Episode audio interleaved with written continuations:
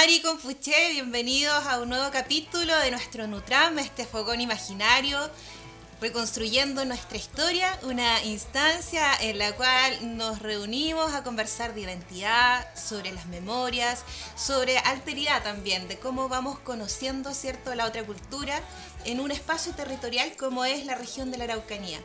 Es por eso que hoy día tenemos un invitado muy especial de acá de, de la región, y que les queremos presentar ahora. En este segundo capítulo nos acompaña Martín Poblete Lacer, también conocido como Martín Armónica, músico de la banda de Colelo Identidad Mapuche, y también lo hemos escuchado con un proyecto personal llamado Martín Poblete y los Retrosónicos. También sabemos que se desenvuelve como redactor de contenidos musicales Chaltumay, Martín, por conversar con nosotros, por darte el tiempo de, este espacio, de este fogón, ¿cierto?, donde nos unimos virtualmente. Mari Mari Lamien, muchas gracias a ustedes por la invitación. Eh, honrado de estar acá. Muy feliz, de verdad, muchas gracias por, por esta instancia. Gracias, Martín. Mira, vamos a partir con las preguntas. La primera es así. Cuéntanos un poco de tu relación con la región de la Araucanía, de qué se nutre tu memoria en este territorio y cómo vives esto y te conectas también con el pueblo mapuche. Eh, Sabes que esta pregunta me, me resuena con, como con preguntas que me he estado haciendo mucho en el último tiempo. Eh, porque con, mi, con mis psicólogos hemos estado viendo un poco el tema también como relacionado con la identidad, con, la ancestralidad y, por ahí como que han, han aparecido hartas interrogantes y hartas eh, cosas que son bien, bien como especiales, porque soy nacido y criado en la región de la Araucanía, pero yo vengo de una familia de santiaguinos. Mis padres son ambos de la zona central, entonces el, como el, influjo de la de la cultura, del intercambio de culturas que se da en este territorio, eh, no vino tanto desde mi hogar, sino de mi entorno fuera de la casa. O sea, de mis amistades, de, de mi escolaridad y de la música, obviamente. Entonces, en ese sentido fue, fue interesante empezar a contrastar ya un poco más grande cómo eh, palabras o cómo ciertas costumbres entraron a mi hogar, pero un poco como, como influencia externa. Y me terminé de dar cuenta de esto al irme a vivir a Santiago. Estuve allá cinco años y, y recién ahí terminé de apreciar y de tomarle el peso a, la, a lo único, a, como, perdón, como, como a la singularidad de, de la identidad de acá. O sea, uno tiene que irse a Santiago para darse cuenta de lo sureño que es. Y en ese sentido fue, fue muy choro porque Em, echando de menos empecé a tenerle mucho cariño a lo que, a lo que ocurría acá, a la, persona que me convertí habiendo nacido y crecido acá. Entonces, yo creo que por ahí va mm, mi, relación con, este territorio. Es un poco como con una pata en cada lado. Claro, finalmente tus vivencias cotidianas han sido eh, significativas y te das cuenta una vez lejos del, del sur eh, de la significancia que todos aquellos elementos han tenido finalmente. Que, te iba a comentar que también el...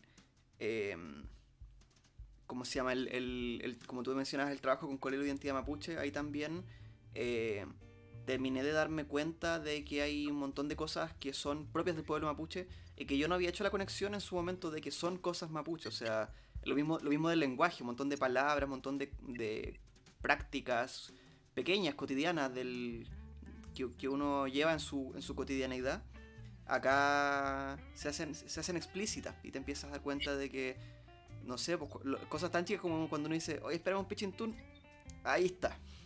Como está presente en todo el, en todo el tiempo y, es algo que a uno como individuo lo, atraviesa. Entonces también es, es lindo eso de ir identificando de dónde provienen todos los elementos que a uno lo constituyen como persona y poder decir, ah, sí, esto proviene del, territorio en el que crecí.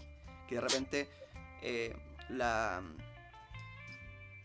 para mí como integrante de Colegio de Identidad Mapuche me pasó que eh, yo era el, único integrante chileno, pues se puede decir de cierta forma, sin, un apellido mapuche, sin, sin ancestralidad mapuche como conocida. Pero Más allá de que uno como mestizo chileno obviamente lo lleva consigo, pero no estaba explícito en, en, la sangre, pero sí en la crianza, sí en las costumbres, sí en, la mochila que uno lleva consigo. Lo tenía más internalizado en el fondo de lo que tú creías al estar conectado con el territorio. Qué bueno. Como músico y creador, Martín, ¿cuáles crees que son las posibilidades de difusión eh, de la música con un sello identitario? Algo me adelantaste porque lo vives y has tenido la experiencia de, de comunicar en un escenario con esta música. ¿Cómo lo has visto siendo parte también de la banda de Colelo? Creo que uno, no se da cuenta de la importancia de, llevar consigo su, identidad. Eh, y me terminé de dar cuenta de eso cuando estuve estudiando fuera de Chile. Tuve la oportunidad de ir a estudiar armónica a Suecia, una pasantía de dos meses. Y luego, bueno, estar viajando y estar tocando con harta gente.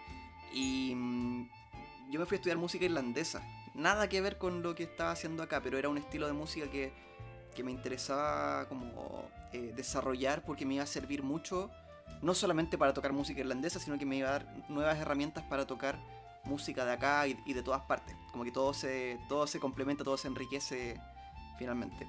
Y, estando allá, siendo un extranjero, siendo de... Ahí, ahí, sí que yo era un tipo totalmente foráneo. Y, y siempre me, me decían, pero ya, pero ya está bonito lo irlandés, pero toca algo chileno ahora o toca algo de, donde tú eres. Eh, y claro, pues ahí, ahí comenzaba a tener más relevancia lo de que, claro, uno puede quizás ir y, aprender de, de, otros tipos de, de, culturas, de otros tipos de arte, pero mm, siempre, siempre es importante hacer la mirada para de donde uno viene.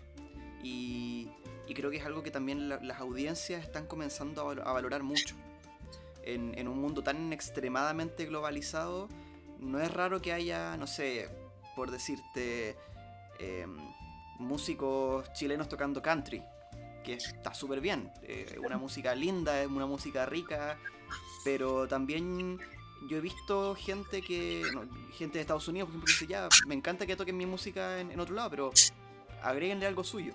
O, hagan, o, muéstrenme algo de lo que ustedes hacen también. ¿Cachai? Como que también se, espera eso, que ah, dentro de toda esta globalización, de todo este mundo tan abierto, la gente también no, no, olvide su raigambre. No necesariamente forzarlo, pero sí, sí hacerla presente. No, no desprenderse por completo de ella. O sea, inevitablemente, bueno, sabemos que tú lo haces porque te gustas, porque lo quieres, pero como músico, eh, inevitablemente tuviste que mirar la región de la Araucanía como para mostrar un sello identitario también cuando te relacionaste en otro país con otros músicos, ¿o no? Sí, sí, totalmente. Y, fue bonito porque también es como, en el buen sentido es una obligación, como que te obliga un poco a, a, no irte tan, tan, tan lejos, a, siempre estar con, un pie en, tu origen. Eh, y, una obligación, insisto, en el buen sentido, no es, no es, la, no es que esté prohibido hacer lo otro, pero siempre, siempre es bueno eh, no, no, desprenderse, no, no desnaturalizarse, creo. Claro, y lo bueno es que, en ti fue una especie de, llamado, así que en ese sentido eh, sale súper fluido y súper natural. Mira, vimos tu cápsula respecto al Choique Purrum, eh, que más allá de la explicación técnica, que es súper didáctica, eh, ¿cuál crees que es el sentido profundo de este sonido? ¿Cómo conecta este sonido eh, contigo también? Mm, bueno, en primer lugar, esa cápsula me genera sentimientos muy encontrados porque en, el momento en que me tocó hacerla, no contaba con, los con el equipamiento ni con los conocimientos para hacer un, mejor material. Hoy la veo y digo, ahora podría ser algo mucho mejor. Entonces, como que la amo y la odio al, al, verla o al, revisarla. Pero mm, mi, intención al generar ese contenido era justamente pues, hacer hablar ambos lenguajes, eh, como generar una cierta comunicación. Porque mm, también pasa que la música, la teoría musical es muy racista, o sea, fue creada por hombres blancos europeos y toda la, mm, ¿cómo se llama? Toda la, conceptualización, todo el vocabulario que se utiliza proviene de, eso. O sea, no por nada los conceptos de teoría musical o están en alemán o están en italiano. Siempre como el, país que tenía el, dominio cultural en un determinado momento histórico es el que estableció cómo se debía analizar, cómo se debía estudiar. Entonces, en ese sentido me, ocurría al, estar tocando con Colero, al estar de gira, al estar eh, compartiendo con otros músicos eh, mapuche en distintos territorios, con músicos eh, pehuenches, con músicos huilliches, que, que la, aproximación que ellos tenían era obviamente muy, muy intuitiva, muy como desde la guata. Entonces tocaban de una forma y tocaban increíble todos ellos. Siempre nos encontramos con gente talentosísima en todas partes pero claro, pues yo tenía esta otra mirada un poco más racional, decir, ya, pero lo que estás haciendo ahí es un tresillo o es una corchea con puntillos. y ellos me miran con cara como, ¿de qué me estáis hablando? Entonces, eh, claro, pues son, son distintas formas de entender una misma cosa y, y para poder generar comunicación es necesario trazar estos puentes, pues de eh, hacer, como te digo, hacer hablar a ambos mundos en, algo que es tan que genera tanta, tanta unión como la música. Y, obviamente sin, sin, perder el sin perder el sentido profundo que tiene. O sea, la música también tiene, un, tiene, tiene significados, tiene simbolismos, tiene fines eh, en distintas culturas. En algunas partes la música cumple una función ceremonial, en otras cumple una función quizás más, no sé, recreativa, eh, hay, gente, hay culturas que usaban la música para trabajar, como los, esclavos con las work songs o los marineros con los sea shanties en, Europa. Entonces, eh, tener presente eso también es importante para no caer obviamente en prácticas que son irrespetuosas o que de repente toman la forma y la desprenden por completo del fondo, que es algo que también se ha visto en este país. Sí, de ahí que sea súper importante la investigación consciente también de la música, así que eh, es, un camino eh, que hay que recorrer con mucha reflexión también de esta conciencia intercultural. Martín, ¿cómo has vivido ser parte de la banda, de una banda con sonidos mapuches? Eh, en la cápsula dijiste que te sentías como un invitado a todo este universo sonoro. ¿Cuál crees tú en este contexto que es el camino para acercar realidades culturales? Creo que, o sea, sí, para, mí fue muy lindo y, lo, lo, ha sido siempre. Porque mm, yo en un momento igual tenía un poco de susto, como te digo, de al ser. Al, no ser completamente mapuche, eh, de repente que, que fuera a haber algún tipo de distinción. Y en realidad nunca la hubo. O sea, varias veces nos pasó que antes de los conciertos visitábamos a comunidades y a mí me sentaban al lado del lonco y el lonco, Peñito, sírvase más, Peñi, quiere algo más, todo el rato con un afán muy integrador. Eh, entonces nunca, nunca se hizo una distinción conmigo y, a mí siempre me preocupó no, caer en una práctica que es muy común entre los chilenos, que es, eh, por ejemplo, lo que se le criticaba mucho a hoy no me acuerdo, Ali Wan creo que era, eh, la hija de Pamela Giles que, que tiene todo. Ah, sí, sí, sí. Un poco la apropiación. Una apropiación, claro, y que, y que, y que de repente es como saltarse muchos pasos, ¿cachai? Como no es partir desde abajo eh, aprendiendo con humildad, sino que es al tiro llegar y decir, no, yo soy machi. ¿cachai? Como eh, creo que, creo que hay una cierta soberbia de parte de los chilenos por razones que tampoco son culpa de las personas, ¿cachai? O sea, a nosotros se nos educó, se nos, se nos socializó para pensar, para que ciertas culturas piensen en las demás con una cierta soberbia. Entonces, en ese sentido, creo que es fácil caer en ese error. Y lo hemos visto. Hemos visto, por ejemplo, eh, cómo se hacen, cómo gente rubia de Las Condes hace pijamas temáticos de los Selknam sin ningún tipo de consulta, sin, o sea, depredando a la otra cultura sin ningún respeto. Entonces, eso a mí me daba mucho miedo, no porque fuera a tener alguna consecuencia negativa para mí necesariamente, sino, porque, sino porque yo no quería ser ese tipo de persona. Entonces, eh, como que siempre traté de ir con cuidado en ese sentido. A veces me equivoqué, o sea, no digo que lo haya hecho perfecto, eh, pero, pero en general eh, siempre fue una experiencia muy enriquecedora y, muy linda. Yo me acuerdo mucho para la gira del 2018. Eh, yo venía a haber estado todo el año en Santiago, viajé al sur para empezar la gira acá en enero y la primera fecha fue en un matrimonio. Entonces nos invitaron a tocar y, y ¿cómo se llama? En un momento estábamos como a la mitad del show y empezamos a hacer el purrón, se empezó a hacer la, la, rondita, ¿cierto? La gente se empezó a tomar de las manos yo estaba tocando y en un momento no me, pude, aguantar y me empezó a correr una lágrima. No, por, no porque estuviera ocurriendo nada particularmente emotivo, era la misma, el mismo purrón que hacíamos en todos los conciertos y, con el mismo entusiasmo y todo de siempre. Era como otro día en la oficina. Pero el hecho de, de que eso solo ocurre acá, eso jamás lo vi en Santiago salvo cuando con Colelo fuimos a tocar a Santiago. Eh, entonces eran como vivencias y formas, como digo, de vivir la música súper única. Y, y, siempre me sentí muy agradecido de eso, porque siempre eran cosas como que, como que te devolvían el alma al cuerpo. De repente estar de gira así, cansado, eh, cinco conciertos a la semana por dos meses, viajando para allá y para acá, durmiendo mal, comiendo mal pero de repente ocurren estas cosas y como todo vale la pena. Realmente es como una inyección de, de vida, una inyección de, de nebuena al, al piuque claramente, bueno, dijiste varias cosas bien interesantes. Primero, eh, esta asimetría cultural que está más o menos instalada eh, y normalizada, lamentablemente, hasta el día de hoy, pero también nos dijiste algo súper esperanzador que tiene que ver con cómo nos vamos conectando a través de las experiencias cotidianas eh, con la cultura, a través de la sensibilidad del arte, que es un camino que es mucho más largo, pero que sin duda nos deja como más tranquilos en el proceso porque se va dando de manera natural quiero ir un poco ahora a tu proyecto personal, Martín.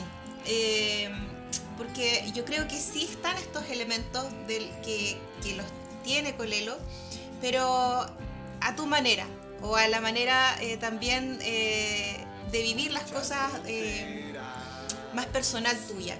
Si hablamos de identidad y memoria, estos conceptos, ¿cómo se aplican a tu proyecto?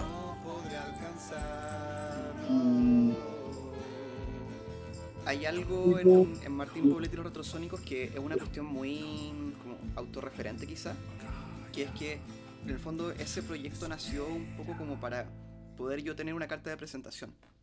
Cuando yo me fui a Santiago no me conocía a nadie allá y tampoco tenía mucha, no tenía un gran portafolio discográfico. O sea, había grabado en ese tiempo con Juanjo Montesino en una canción, con Colelo en otra, pero eran como cosas muy puntuales. Entonces no tenía algo como decir, mira, esto, esto es lo que yo hago.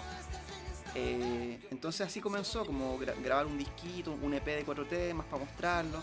Y después con el tiempo fue agarrando esta forma ya de como de proyecto musical propiamente tal.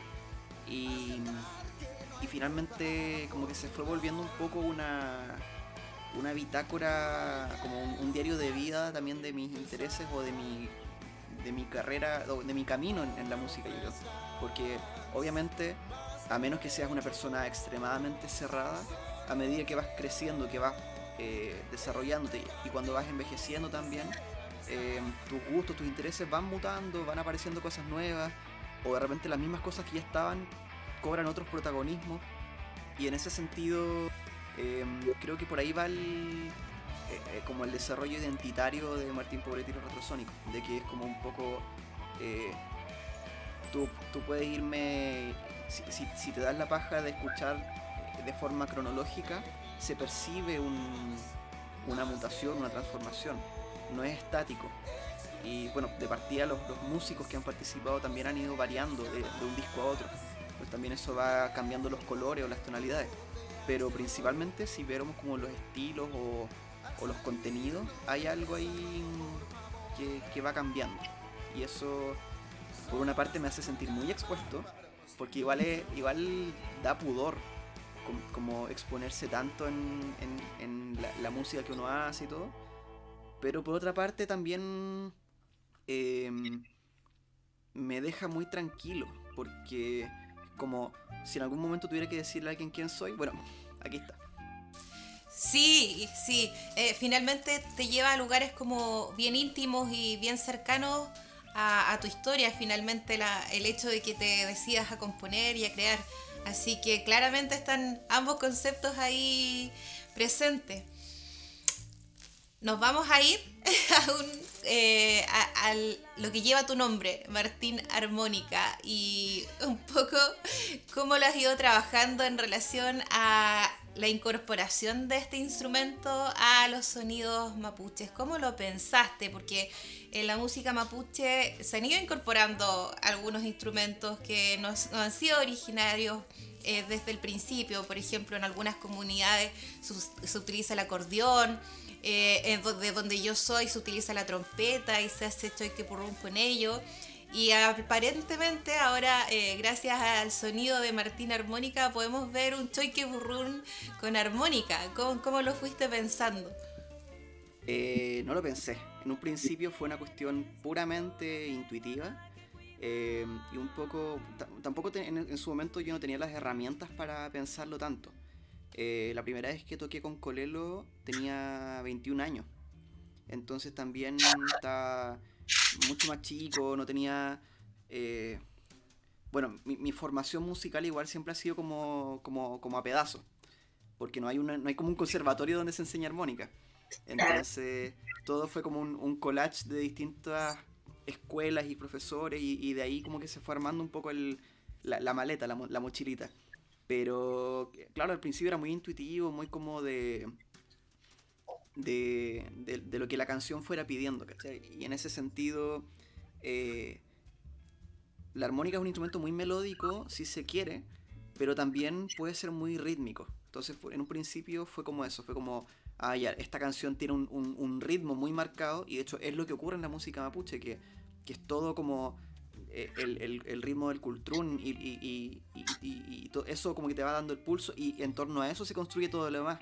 Y tanto tanto los instrumentos eh, de percusión como el cultrún, la cascahuilla, como incluso los instrumentos de viento son muy rítmicos. La, la pifilca yo lo siento más como un instrumento de percusión que de viento a veces, porque también es, puro ritmo todo el rato. Eh, entonces, por ese lado como que partí tratando de, de, incorporar esto, de, de, que la armónica no fuera tanto tanta melodía todo el rato, sino más melódico, más como de marcar acordes atrás de la voz, como acompañando, eh, reforzando ese aspecto. Y algo que fue muy bonito de ir descubriendo fue que eh, el choique purrón en particular es un ritmo que tiene similitudes con otros ritmos que también son como de raíz.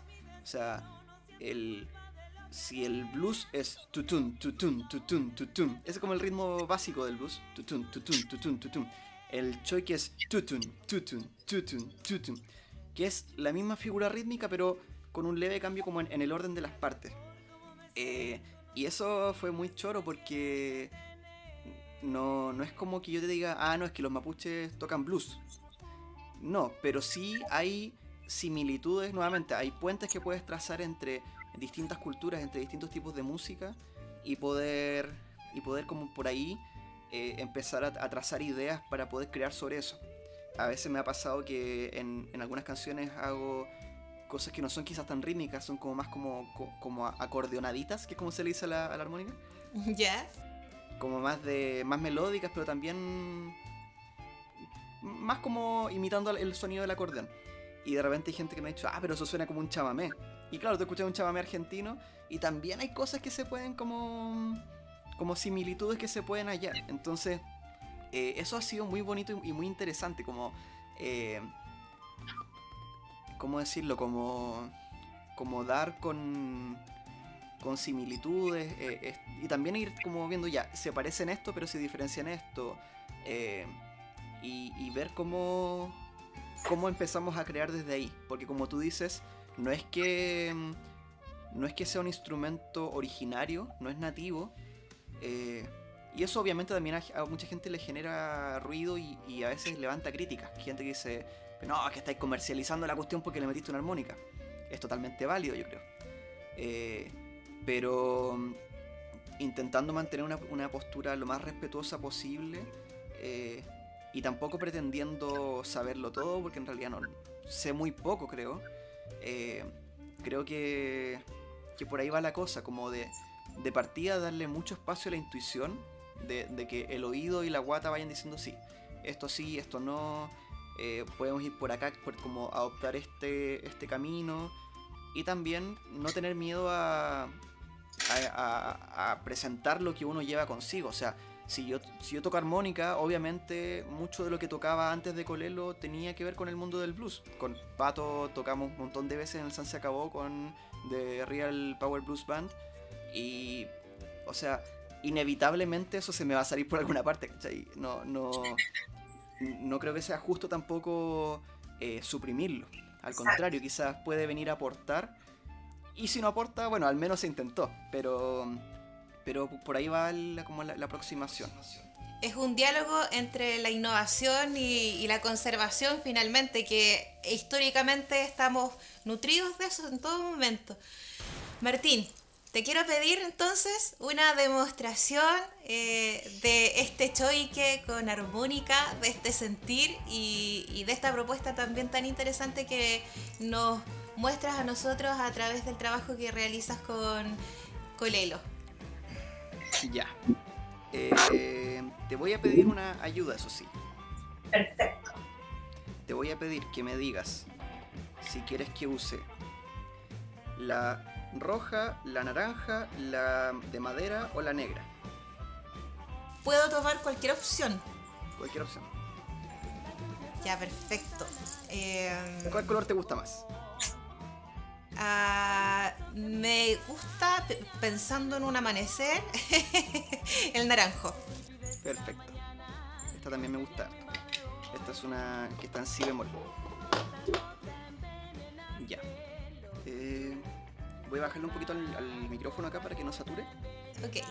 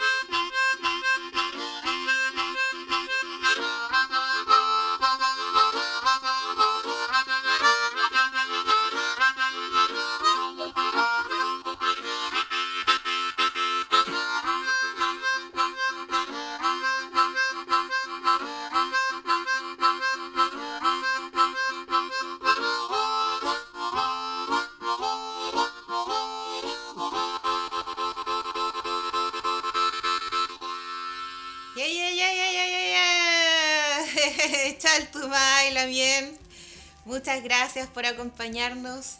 Eh, ha sido una muy grata conversación, Martín. Muchas gracias. Oye, em, quiero aprovechar de decirles que eh, como colega músico admiro mucho el trabajo de reinvención que han hecho ustedes y, y cómo están como extendiéndose más allá solamente de sacar música y hacer tocatas, de que estén teniendo estos espacios de conversación. Eh, no, mis respetos por ellos. Creo que es genial lo que están haciendo y estoy de verdad muy agradecido de que me hayan invitado. El gusto es totalmente mío. Gracias, Martín.